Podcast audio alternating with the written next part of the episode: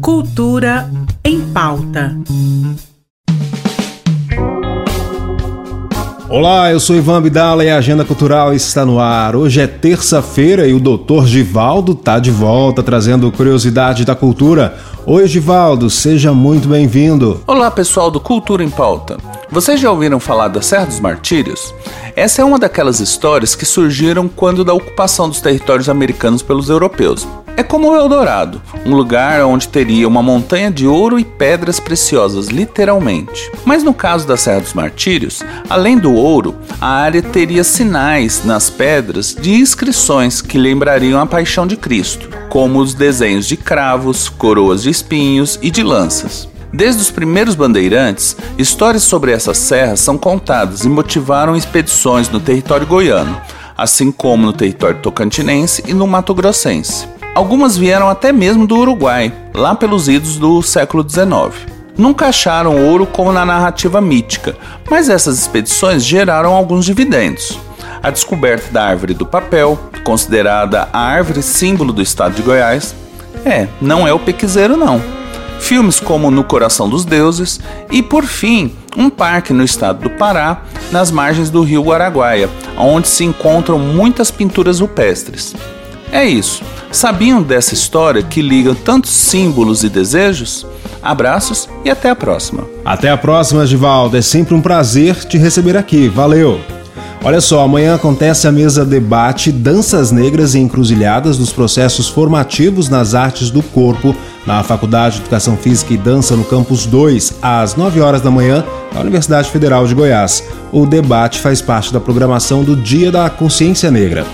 O Cineclube Laranjeira traz amanhã também, a partir das duas horas da tarde, na Sala Belo Leão, a sessão Africanidades, em homenagem ao mês da consciência negra, com o objetivo de refletir e trazer outros olhares sobre a África e sua relação íntima com o Brasil.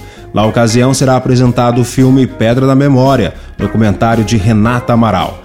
Após a sessão, haverá debate conduzido pelo professor do curso de Cinema e Audiovisual, Sandro de Oliveira, e com a graduanda do curso intercambista natural do Benin, Ludmila Adgab.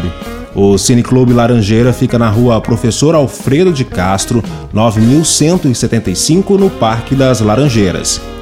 E segue até o próximo dia 11 o 45º Festival Internacional de Música, realizado pela Escola de Música e Artes Cênicas da Universidade Federal de Goiás além de concertos, palestras e masterclasses oferecidos gratuitamente para a comunidade. Amanhã, a partir das 8 horas da noite, no Centro Cultural da UFG, acontece o recital de música de câmara com músicos da Orquestra Filarmônica de Goiás. Você ainda pode curtir as exposições das artistas Lina Cruvinel e Manuela Costa Silva no Centro Cultural Octomarques. Lina Cruvinel traz sua primeira exposição individual Brilho dos Cacos e Manuela Costa Silva traz a mostra Se Não Mata ao invés de curar. A visitação das exposições acontece de segunda a sexta, das 9 às 5 horas da tarde. E por aqui eu encerro o programa de hoje. Agora fique com um pouco da voz da cantora Lineker e um trecho da música Zero. Tenha uma excelente noite e a gente se vê amanhã. Me lembro do beijo em teu pescoço, do meu toque grosso, com medo de te transpassar. A gente fica mordido, não fica Dente, lábio, teu jeito de olhar. Me lembro do beijo em teu pescoço, do meu toque grosso, com medo de te transpassar. Cultura em pauta. Em parceria com a Secretaria de Cultura do Estado de Goiás.